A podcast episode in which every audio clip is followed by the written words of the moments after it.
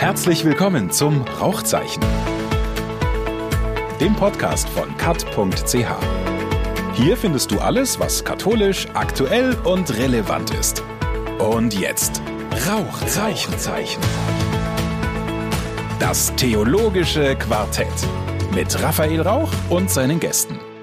Herzlich willkommen zum Rauchzeichen, das theologische Quartett. Mein Name ist Raphael Rauch. Ich sitze hier in Bern an einem wunderschön gedeckten Adventstisch zusammen mit drei jungen Theologen, mit Andrea Meyer, Leiterin der Fachstelle Kinder- und Jugendarbeit in Bern. Herzlich willkommen, Andrea. Mit Valentin Beck, Bundespräses der Jubler in Luzern. Schön, dass du gekommen bist.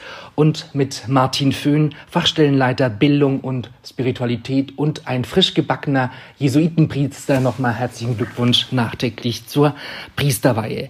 Advent ist ja was total Magisches. Ein Wort, wo man vielleicht eine Zeitreise zurück in die Kindheit machen möchte. Man denkt an Lebkuchen, man denkt an Mandarinen, man denkt an Kinderpunsch, an leuchtende Augen, an eine großartige Zeit. Heute, dieses Jahr haben wir Advent in Krisenzeiten. Nichts ist so, wie es war. Das ist unser Thema Advent und Weihnachten in Krisenzeiten. Eine Dimension von Advent finde ich dieses Jahr besonders stechend, nämlich Advent ist ja auch eine Fastenzeit. Wir haben ja die Fastenzeit nicht nur vor Ostern, sondern auch vor Weihnachten. Andrea, fällt es dir dieses Jahr leichter zu fasten, weil Corona uns eh schon so viel an Fastenritualen abverlangt? Ich muss ganz ehrlich zugeben, Fastenzeit und Advent ist jetzt nicht ein besonders großes Thema bei mir je gewesen, ehrlich gesagt. Das heißt, du schlagst dir lieber den Bauch voll in Advent. Ja, ich würde sagen, äh, Advent ist schon eher jetzt seit meiner Kindheit, eigentlich die ganze Zeit, ist eher eine Zeit, die ich mit Genießen verbinde, mit äh, Zeit verbringen, auch mit Freunden, dass man sich gegenseitig einlädt und ich habe auch zwei kleine Kinder. Dann ist Advent auch mit Adventskalender, mit Naschen, mit Süßigkeiten eher verbunden. Also ich würde sagen, diese Idee, dass Advent eine Fastenzeit ist, ist tatsächlich vielleicht ein interessanter theologischer Gedanke in diesen Zeiten, aber jetzt nicht was, was ich mit meiner persönlichen Erfahrung verbinden würde. Valentin, wie sieht es bei dir aus? Ist Advent eine Fastenzeit oder nur in Corona-Zeiten? Ich sehe das ganz ähnlich wie Andrea eigentlich. Ich bin mir bewusst, dass Advent eine Fastenzeit ist. Es gibt auch verschiedene Projekte, um etwas von der reinen Fastenzeit und Ostern äh, wegzukommen, aber in meiner persönlichen Erinnerung auch nicht. Für mich ist die Adventszeit eine Zeit der Verdichtung eher. Also jetzt in anderen Jahren, normalen Jahren sozusagen, eine Verdichtung von Anlässen, sozialen Aktivitäten und so weiter. Es konzentriert sich vieles so bis auf diesen Weihnachtstag hin diese berühmte Sozialstress vor Weihnachten, ja. Martin, du als Jesuitenpriester, hältst du dich an die Fastenzeit oder auch nicht? ich, äh, ich muss mich jetzt an die Fastenzeit halten, weil ich Priester wäre. Naja, Jesuiten, Jesuiten halten sich ja grundsätzlich nicht so an Regeln. Ihr habt ja immer eure Extrawurst. Ja, aber wie nein, sieht es bei dir aus? Wir haben schon auch Regeln. Wir halten uns schon auch an Regeln. An eure eigenen, ja. Ich würde sagen, die Adventszeit ist eine Vorbereitungszeit, aber auch nicht unbedingt jetzt mit Fasten verbunden, zumindest bei mir wenn ich zurück an die Kinder denke, ist so Mandarinen, Erdnüsschen öffnen. Es ist echt so, ja, ja, wie Valentin sagt, eine Verdichtungszeit und vor allem Vorfreude. Also Vorfreude, da kommt jetzt dieses große Fest so. Aber mit Fasten verbinde ich es, ich weiß es auch, theologisch, das ist richtig. Aber äh, nutzen bis jetzt tue ich es noch nicht wirklich. Und was heißt Advent in Krisenzeiten für dich? Du leitest die Fachstelle für Bildung und Spiritualität. Corona zeigt ja auch, dass wir Menschen spirituelle Bedürfnisse haben. Welche Antworten gibst du auf diesen Hunger nach Spiritualität, gerade in der Adventszeit? Das ist eine gute Frage. Im Moment sind wir halt echt, wir hatten jetzt gerade dieses Wochenende wieder neue Verordnungen, dass nur noch 15 Leute in die Gottesdienste kommen können. Also alles wird nochmal reduziert. Und da, also ich merke, dass man halt versucht, die Kirchen zu öffnen und Angebote zu machen, die nicht so punktuell sind im Sinne von Gottesdienste an ganz bestimmten Zeiten, sondern dass man Kirche mehr öffnet und dass die Leute einfach in die Kirche reinkommen können und dort für fünf, zehn Minuten, eine halbe Stunde sitzen können und dann vielleicht einen Impuls kriegen, schöne Musik und dann wieder gehen, dass es beginnt zu zirkulieren so. Also ich merke, das ist bei uns jetzt in Basler Stadt so ein Konzept, was man versucht und andere versuchen es halt mit Übertragungen und Online-Sachen. Das ist so der zweite große Aspekt, würde ich sagen. Und wir versuchen auch einen Adventskalender dann zu machen, auch eher halt mit online über Internet. Ja. Und was erfahre ich in diesem Adventskalender? In diesem Adventskalender geht es darum, dass Leute, die in Basel wohnen, dass sie sich gegenseitig so Lichtblicke, Hoffnungsschimmer und Träume, die sie haben, mitteilen, dass sie sich eigentlich gegenseitig stärken in dieser Zeit, die ja eben doch nicht ganz einfach ist. Jetzt beim Thema Lichtblick wird mir schon warm ums Herz. Andrea, du hast auch äh, angefangen zu lächeln. Advent in Krisenzeiten. Was macht das mit dir? Ja, also ich, ich hatte vorhin, ich konnte sehr anschließen an das, was du gesagt hast, äh, Martin, mit dem dass es eine Vorbereitungszeit ist, dass es eine Vorfreudezeit ist. Und ich habe den Eindruck, was jetzt ganz stark ist, ist auch so ein, auf Berndeutsch sagt man Ersorge. Also so das Gegenteil von Vorfreude, dass man sich im Vorfeld Sorgen darum macht, dass ganz viele Familien auch gestresst sind. Wie kann man das organisieren? Können wir uns sehen? Können wir uns nicht sehen? Müssen wir in einen Raum organisieren, wo wir uns sehen können? Sollen wir draußen feiern? Also, dass ganz viel Sorge irgendwie mit dieser Zeit verbunden ist auch auf dieses eine Fest hin. Und wir haben jetzt hier in Bern ein Projekt, wo wir versuchen, das Ganze ein bisschen auszuweiten, eigentlich ähnlich wie du es beschrieben hast von den Gottesdiensten, dass es nicht so ein Punkt ist, nur dieser 24., 25., wo alle auf einem Fleck sind sozusagen, weil das ja unmöglich sein wird, haben wir uns überlegt, wir bauen eine große Krippe auf dem Bahnhofplatz. Es sind mehrere Künstler, mit denen wir im Kontakt sind, die so eine große Krippe bauen, mitten bei uns vor der Heiliggeistkirche, der offenen Kirche in der Stadt. Und wir wollen dort eigentlich so eine interaktive Krippe entstehen lassen, die dann vom 17. Dezember bis ins neue Jahr, bis ähm, Dreikönig eigentlich dort sein soll und wo die Menschen so in Kontakt kommen können mit dieser Weihnachtsgeschichte, aber eben nicht an einem bestimmten Tag oder zu einem bestimmten Moment, sondern wo wir sagen, das ist jetzt eine Zeit, die wir gemeinsam feiern. Also wir haben auch so ein Projekt, das heißt Lichtermeer, was wir immer an Weihnachten am Heiligabend veranstalten. Und dort ist der Slogan eigentlich Weihnachten feiern mit Freunden und Fremden. Und gerade dieser Aspekt eigentlich, den wir als sehr positiv erfahren, dass die Leute sagen, es ist eigentlich cool, Weihnachten nicht nur im engen Familienkreis zu feiern, sondern es auch aufzumachen, irgendwelche Menschen zu treffen, auch für Menschen, die eben keine Familie in diesem Sinne haben, ähm, sich irgendwo aufzuhalten, wo andere sind. Diese Aspekte, die versuchen wir mit dieser Krippe ein bisschen aufzufangen, obwohl das natürlich nie in dieser Art und Weise möglich sein wird, weil gerade das Feiern mit Fremden, was wir ähm, jetzt hier in Bern seit fünf, sechs Jahren als sehr positiv erfahren, ist eigentlich irgendwie nicht möglich. Ja. Aber da frage ich mich, machen wir es uns da nicht zu einfach? Weil die Weihnachtsbotschaft ist ja wirklich das Gegenteil von Social Distancing. Kann man wirklich Weihnachten feiern und gleichzeitig sagen, wir verzichten jetzt auf so ein Projekt? Was ist denn dann mit den Fremden? Was ist mit den Obdachlosen, mit den Alten, mit den Einsamen? Die kann man jetzt ja nicht einfach ignorieren, nur weil wir eine Pandemie haben. Ja, das ist genau die spannende Frage. Deshalb haben wir jetzt gesagt, wir bauen diese Krippe auf. Wir wollen auch, dass es eine durchgehende Präsenz gibt. Wir suchen Freiwillige, die immer diese Krippe begleiten, dass wir sagen, es ist dort jemand, es ist was dort. Wir haben ja in Bern auch diese offene Kirche mit dem Kaffee, wo, wo Leute immer quasi bei uns Kaffee trinken können. Wir haben einen diesen Kontakt zu den Menschen am Rande und doch, also wir müssen uns auch schützen. Also wir können ja nicht so tun, als würde es das alles ja. nicht geben. Also das, ich finde, es eine sehr schwierige Herausforderung. Also was wir auch versuchen, also ein anderes Projekt, was wir versuchen, ist halt so zu den Leuten zu gehen. Und zwar mit dem Friedenslicht. Das Friedenslicht, das am 13. Dezember, glaube ich, kommt.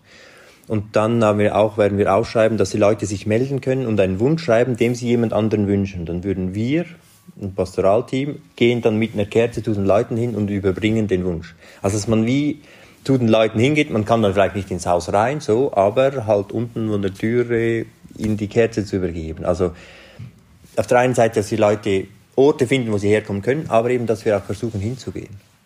Ich habe vorhin ein wunderschönes Wort gelernt, ersorgen. Ich kann es natürlich jetzt, weil ich nicht aus Bern komme, nicht so schön sagen wie du, Andrea.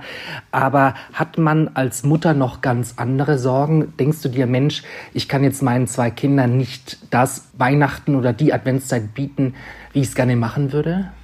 Ich glaube, Kinder, also ich weiß nicht, kannst du vielleicht auch von der Jubla sagen, Kinder sind extrem flexibel. Also die haben sich irgendwie an dieses Corona schon fast so ein bisschen gewöhnt. Also zum Beispiel hat meine Tochter, jetzt haben wir Krippenspiel gibt's jetzt dreimal wird ein Video aufgenommen, immer mit Teilgruppen von den Kindern und dann wird ein Video gemacht zum Krippenspiel. Und ich finde es ziemlich mies als Mutter, aber meine Tochter findet so, ja, weißt du, es ist halt Corona, jetzt müssen wir das halt anders machen und so. Ah, kann der Nikolaus kommen? Ah, wahrscheinlich nicht wegen Corona und so. Also die Kinder, die können sich viel besser in diese Situation reingeben. Ich glaube, das Schwierige ist für uns Erwachsene, weil wir ja auch viel länger schon diese Bilder haben. Also für ein Kind ist ja eigentlich irgendwie Weihnachten Kerzen und so. Also dieser Zauber entsteht, also habe ich den Eindruck, für ein Kind recht schnell. Aber für uns Erwachsene ist die Enttäuschung ja groß, weil wir auch diese riesigen Erwartungen haben. Für die Kinder ist es ja einfach Schokolade, Kerzen, Geschenke und Singen. So, das kann man ja auch in einem ganz kleinen Rahmen tun. Ja. Wir haben auch noch nicht 35 äh, Weihnachten. Ja, ja, genau. Valentin, Weihnachtszauber war ein Stichwort. Zu Weihnachten gehört in deiner Familie ein Esel. Wir hatten es vorhin von der Krippe. Ich glaube, du kannst die Geschichte noch ein bisschen toppen. Warum hattet ihr an Weihnachten einen Esel im Wohnzimmer? Ja, also dieser Esel war nicht nur an Weihnachten bei uns, sondern der war eigentlich in meiner Kindheit äh, ständiger Begleiter. Einfach war er normalerweise im Garten. Aber meine Hauptkindheitserinnerung ist schon Vielleicht auch, weil das von außen ein bisschen speziell war, dass dieser Esel am Weihnachtsabend bei uns in die Stube rein durfte. Wir hatten eine sehr gute Beziehung zu ihm und es ist ja eigentlich auch noch schön, weil es ein, ein biblisches Tier ist, mehrfach, in mehrfacher Hinsicht und eben gerade auch Teil der Weihnachtskrippe ist. Aber wie kann ich mir das vorstellen? Also dann war der Weihnachtsbaum dann so ein kleines Jesuskind und so ein Riesenmonster im Saal. Naja, es war nicht der ganze Abend und auch beim Nachtessen war er nicht dabei, aber doch beim Höhepunkt dann am Abend. Vielleicht war das ähm, ein, irgendwie der Mitweltgedanke oder so. Aber vielleicht war es auch einfach, weil unsere Eltern dachten, ach, wir haben diesen Esel gerne, wir ähm, haben einen Bezug zu diesem Tier und ist doch irgendwie originell und schön, das auch äh, ein bisschen so zu feiern. Genau.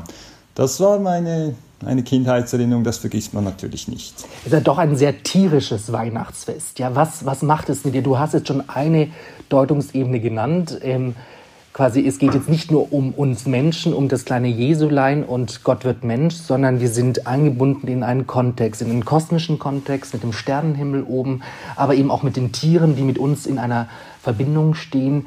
Was macht es noch, wenn man so eine enge Tier-Mensch-Erfahrung spürt an Weihnachten? Ja, also ich würde jetzt die sonst nicht als extrem präsent in meinem Leben bezeichnen, weil ich habe jetzt zum Beispiel auch keine Haustiere im Moment oder so, aber doch sind es so Momente, die aufleuchten, ähm, denke ich, und diese Verbundenheit damals als Kind unhinterfragt einfach gespürt zu haben. Lebt der Esel noch? Nein, leider nicht. Nein, er war damals schon alt. Und aber fehlt er jetzt irgendwie? Könnte ich mir jetzt vorstellen, jetzt doch äh, so ein Weihnachten ohne Esel ist wie Weihnachten ohne Weihnachtsgans. Aber wir haben einen neuen Höhepunkt in unserer Familie, nämlich dass genau vor zwei Jahren wurde meine Nichte geboren, am 24. Da, Und sie ist jetzt die Eselin. Äh, die ist ins Spital. Sie ist sozusagen die Eselin. Das ist auch eine, eine schöne äh, Erinnerung, die den Rest des Lebens halten wird. Genau. Ja, aber beim Thema Weihnachten sonst noch, ähm, jetzt aus persönlicher Sicht denke ich, es ist eben, wie ich gesagt habe, Verdichtung aber es ist auch Fokussierung und wahrscheinlich ist es in diesem Jahr noch etwas spezieller. Und zwar wahrscheinlich auch Fokussierung, was die zentralen Stützen eigentlich im Leben sind. Das kann theologisch sein, die Überlegung, woher mein Urvertrauen rührt, das da ist oder nicht da ist oder ein bisschen verschüttet ist aber auch eine Fokussierung. Man spürt ja sehr schnell, wo eigentlich dann die wichtigen sozialen, langfristigen Beziehungen sind. Das kann einschließend sein natürlich. Also wir feiern jetzt zum Beispiel normalerweise auch noch mit Großonkel, Großtante, noch ein paar anderen Menschen, manchmal auch Menschen am Rande bei unserem großen Familientisch kann aber auch ausschließend wirken, weil man dann sehr stark eben spürt, äh, wo ich im engeren Kreis dabei bin und wo nicht. Also es ist eigentlich wie ein WhatsApp-Chat, das sozusagen die extremste Form eigentlich von ich bin drin oder bin draußen ist. Und an Weihnachten spürt man das eben. Das hat schöne Seiten, aber eben auch problematische, wenn es ausschließend ist. Und hin und wieder gibt es auch eine Ghosting-Kultur, wie bei WhatsApp, dass man plötzlich einfach äh, blockiert wird und raus fliegt, obwohl man es gar nicht gemerkt hat. Ihr hört das Rauchzeichen, das theologische Quartett mit Andrea Meyer, Valentin Beck und Martin Föhn.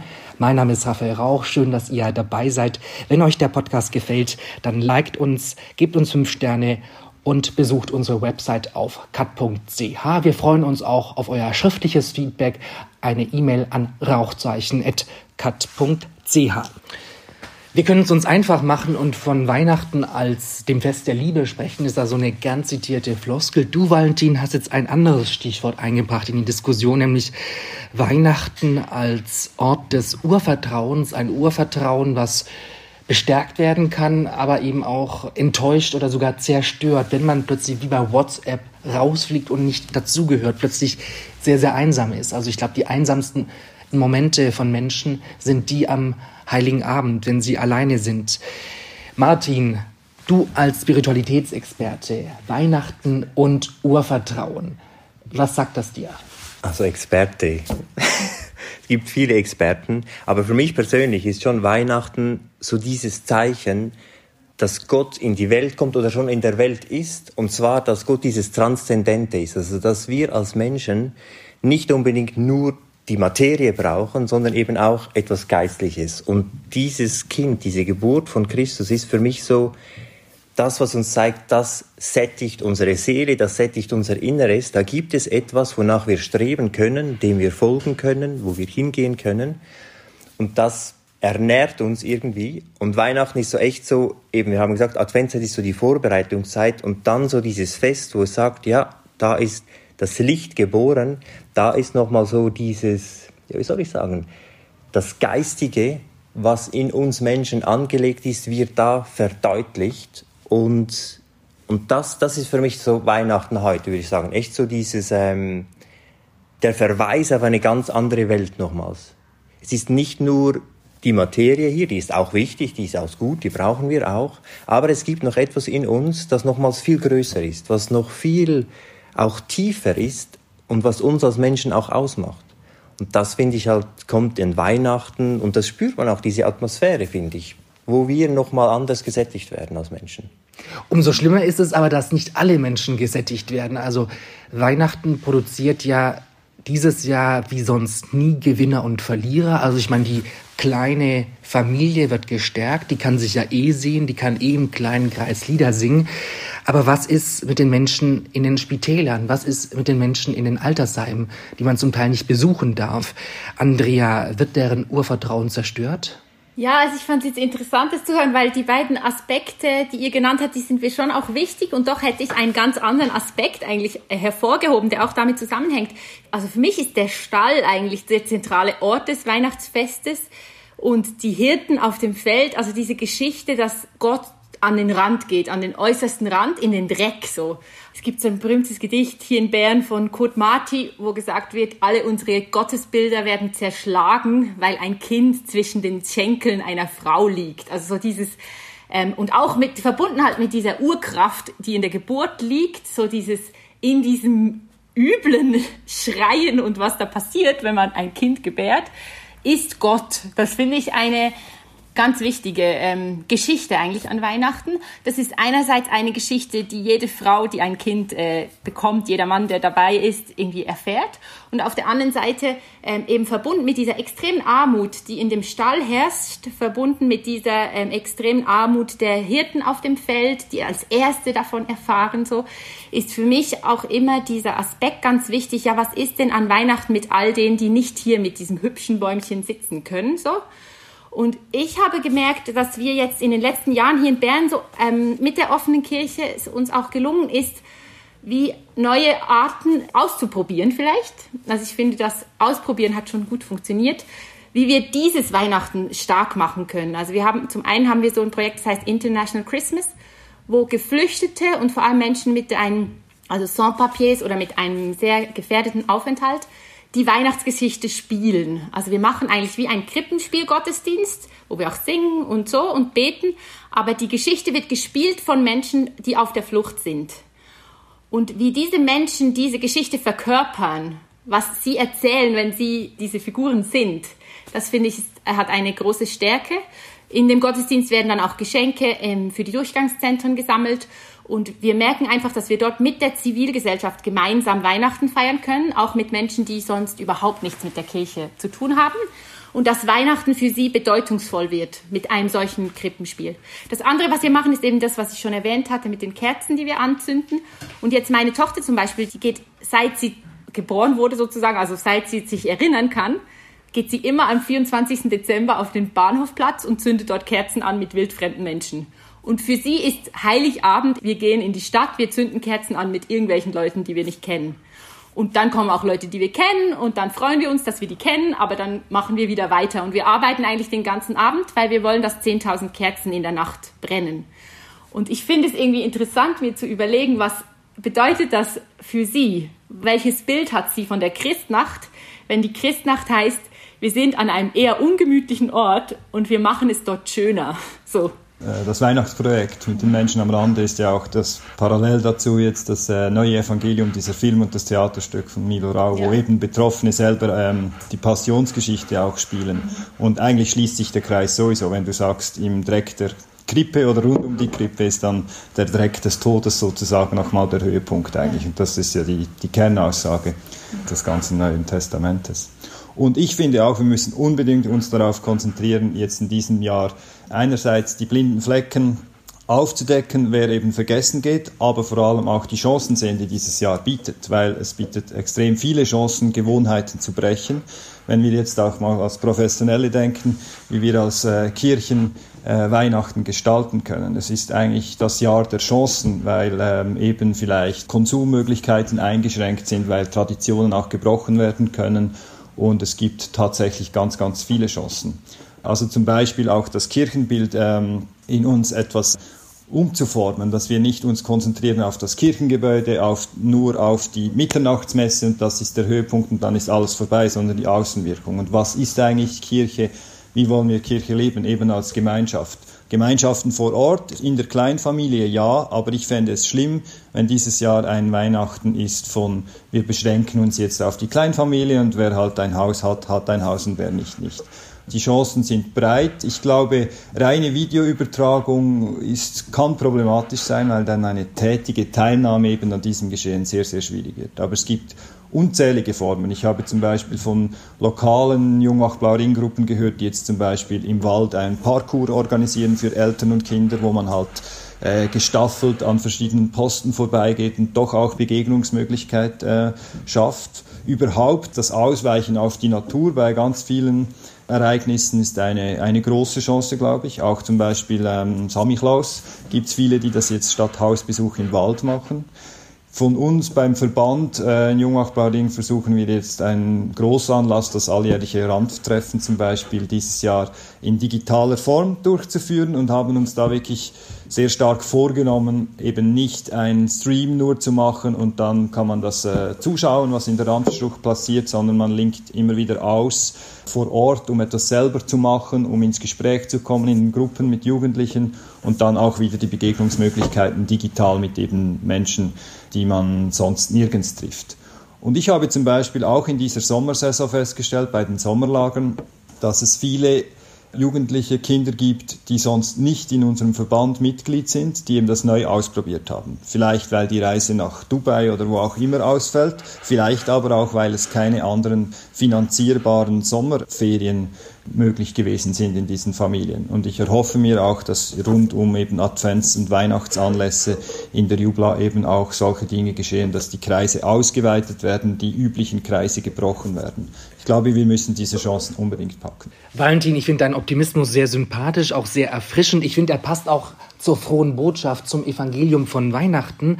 Aber trotzdem bleiben wir noch mal kurz bei den Menschen, um die wir uns Sorgen machen, bei den potenziellen Verlierern von Weihnachten. Was ist mit alten Menschen?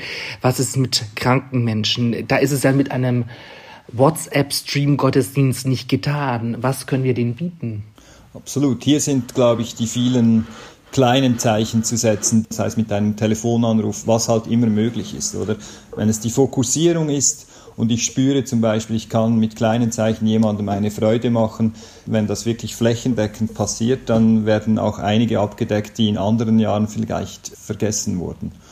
Und für mich ist Weihnachten sowieso, hat es viel mit diesen kleinen Nebenschauplätzen zu tun. Zum Beispiel, wenn ich jeweils ähm, Christbaum äh, schneiden gehe, gehe ich immer in den Wald. Da begegne ich ganz verschiedenen Menschen. Ah, du gehst in den Wald und holst einen eigenen Ja, ich hole hol ihn da selbst. und wie groß ist die Tanne? Der, der ähm, Wald äh, bearbeitet. Die ist äh, ziemlich groß, also knapp tragbar zu zweit. Und mit Säge oder Motorsäge? Nein, nein, das äh, macht dann der, äh, dem den Wald gehört. Aber dort begegne ich immer ganz verschiedenen Menschen. Es sind so Zufallsbegegnungen, Nebenschauplätze. Eben nicht nur die äh, Mitternachtsmesse, wo man eigentlich weiß, wen man trifft, sondern zufällig haben da in dieser Zeit auch meistens die Leute mehr Zeit als in anderen Jahreszeiten. Und dieses Jahr ist das mit der Zeit sowieso auch noch einmal speziell. Auch diese Chance können wir nützen. Gibt viel mehr Zeit, viel weniger Anlässe, vielleicht für spontanen Austausch, Kaffee.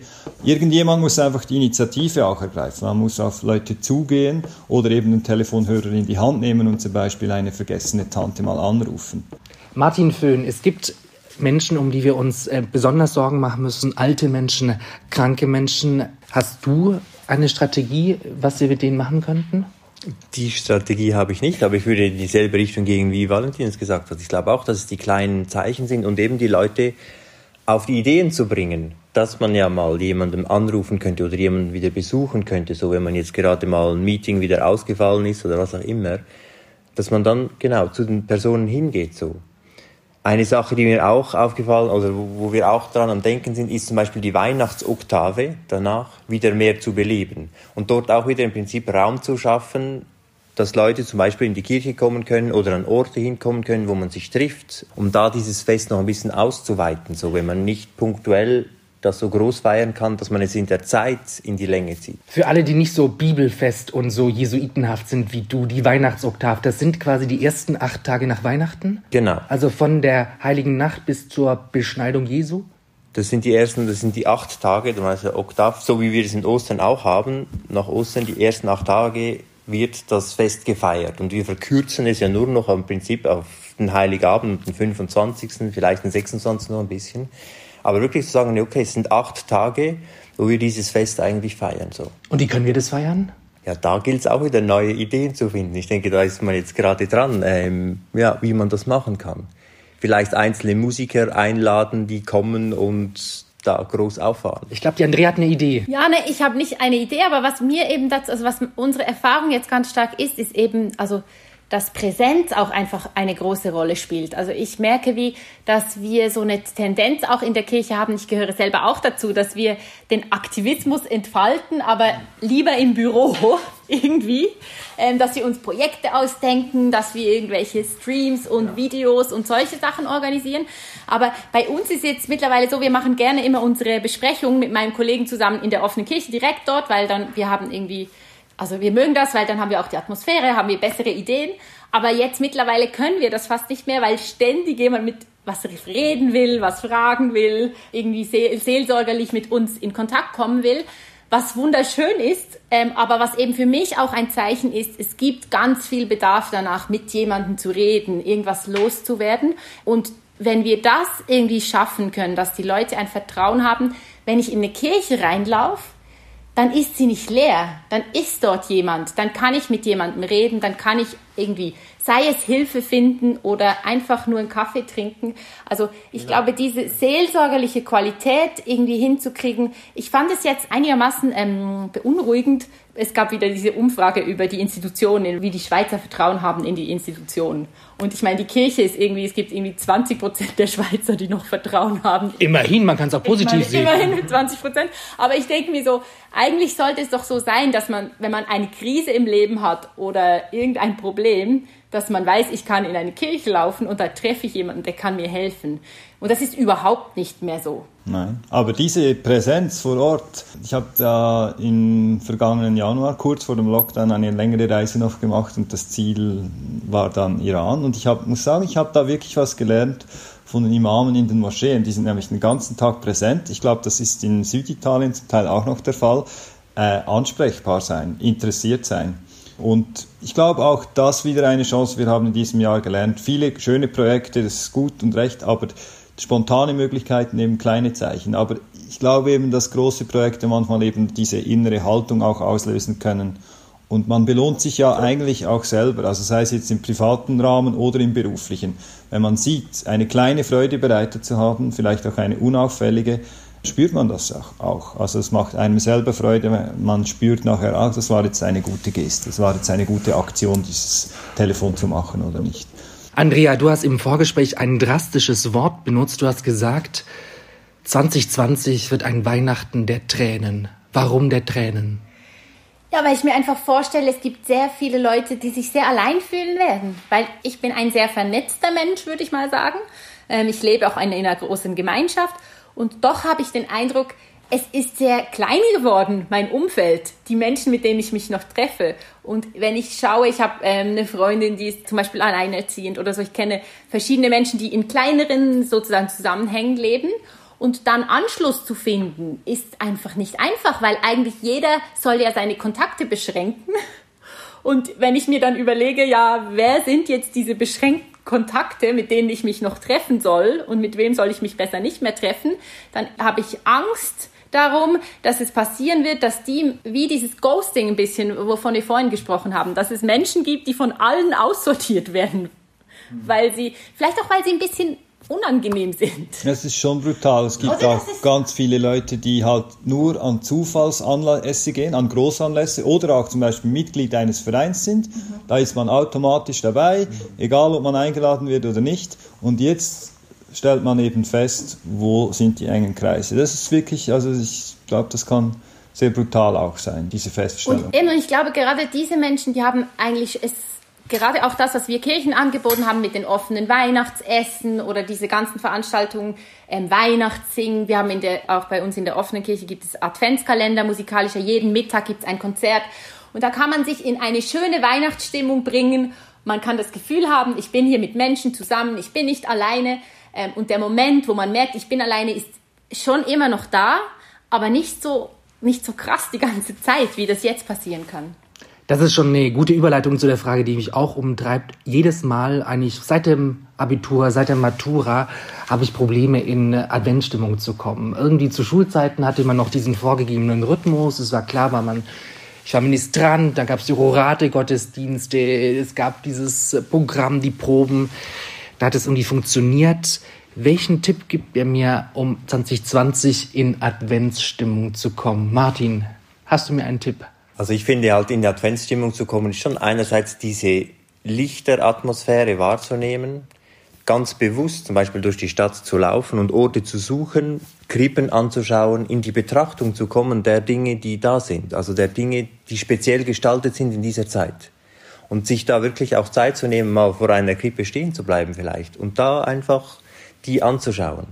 Und da versuchen, sich auch damit innerlich zu verbinden. Ich glaube, wir Menschen können unsere Wahrnehmung viel mehr ausdehnen und dann ins Gebet, in die Kontemplation kommen. Und so ein bisschen die Stimmung, ja.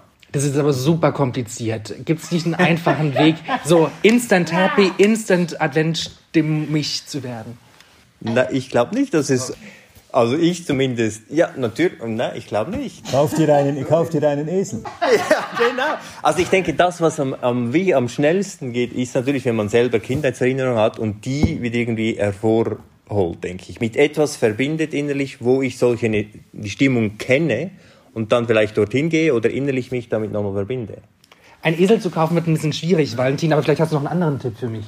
Ich glaube, ich würde eine Begegnung, die du zufällig zum Beispiel machst mit einem Menschen, im Nachhinein als adventlich oder weihnachtlich interpretieren.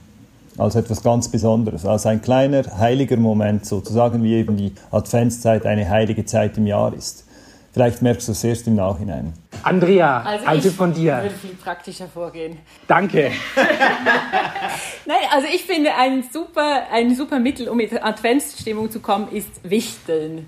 Also indem man andere Menschen mit kleinen Überraschungen beschenkt. Oder das kann ja, es muss ja nichts Materielles sein, aber ich finde, das gibt eine wunderschöne Stimmung in einem, sei es in einem Haus, in einem Arbeitsteam, irgendwo, wenn man anderen eine kleine Adventsaufmerksamkeit hinlegt, zum Beispiel. Für mich ist es immer Stress. Ehrlich? Nein, aber nicht, wenn, es, wenn du es musst. Aber ich habe zum Beispiel immer angefangen, immer in meiner Wohngemeinschaft allen sowas vor die Tür zu legen irgendwann. Klar wissen dann am Ende alle, dass ich es gemacht habe. Du hast fünf Sterne bekommen, so wie wir hoffentlich mit diesem Podcast. Genau. Aber ich glaube, das ist, also für mich hat es immer sehr viel mit Weihnachtsstimmung oder mit dieser Adventsstimmung zu tun, weil ich eine Aufmerksamkeit schenke und weil ich mir überlege, ah, welche Person möchte ich beschenken, warum möchte ich sie beschenken. Das bringt mich auch in Erinnerung, welche Menschen sind wir mir von Bedeutung oder ja, ich finde Wichteln was Tolles. Ich habe dir schon noch Tipps. Also ich würde zum Beispiel äh, in den Wald gehen. Und einen Christbaum zu sägen. Alleine, Spaziergang.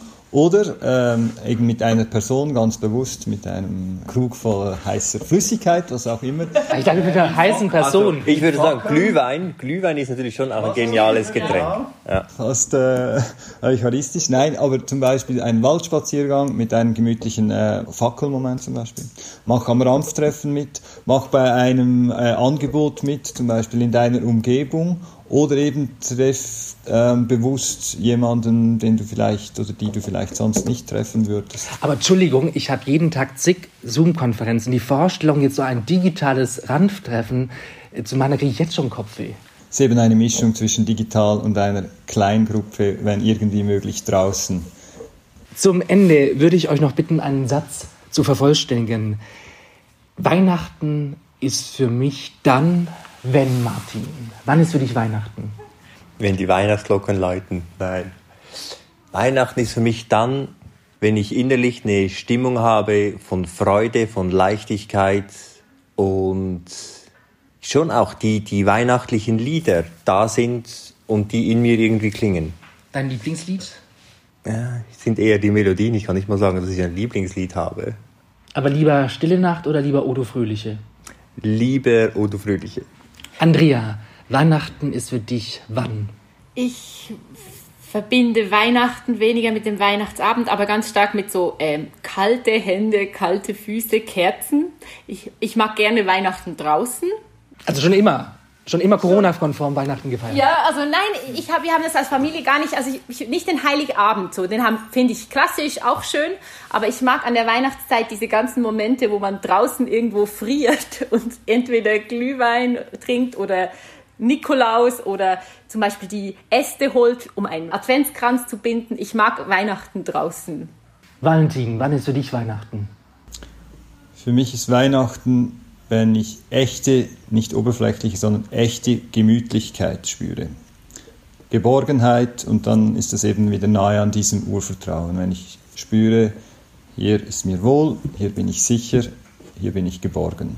Wo auch immer, wann auch immer und mit wem auch immer das ist. Eine oberflächliche Dimension von Advents- und Weihnachtszeit ist ja auch Essen. Andrea, äh, du bist halt unsere Wichtelbeauftragte. Du wichtelst mit uns. Was, was hat es damit auf sich für die Nicht-Berner? Weil wir sind ein wirklich tolles deutsch-schweizerisches theologisches Quartett mit einem Murtertaler, der jetzt in Basel wohnt, mit einem Luzerner und mit einem Zürcher mit äh, Migrationshintergrund. Was hat es damit auf sich? Es gibt einfach hier neben unserem Büro eine Bäckerei und da werden äh, Beeren angeboten in verschiedenen Geschmacksrichtungen. Und äh, die habe ich euch mitgebracht, so kleine Kuchenbeeren. Und bei uns ist es auch Tradition im Pastoralraum, jeder, der hier anfängt zu arbeiten oder aufhört zu arbeiten, diese Beeren, die begleiten uns die ganze Zeit hier in der Region Bern und sie sind auch sehr lecker. Wir müssen uns natürlich einigen, weil es gibt sechs verschiedene Geschmacksrichtungen. Und äh, ja, ich bin gespannt wie wir uns einigen. Wir werden uns adventlich einigen. Ich sage vielen Dank. Danke auch euch fürs Zuhören. Das ist das Rauchzeichen, das theologische Quartett mit Andrea Meyer, mit Valentin Beck, mit Martin Föhn. Mein Name ist Raphael Rauch. Vielen Dank, dass ihr uns zugehört habt. Wenn euch der Podcast gefällt, dann liked uns, gebt uns fünf Sterne und schickt uns eine E-Mail an rauchzeichen.kat.ch. In der nächsten Folge hört ihr die Zürcher Religionsministerin Jacqueline Fehr. Sie äußert sich zur Bischofswahl in Chur. Rauchzeichen, der Podcast von kat.ch. Besuche uns gerne auf unserer Website. Hier findest du alles, was katholisch, aktuell und relevant ist. Rund um die Uhr auf einen Klick. kat.ch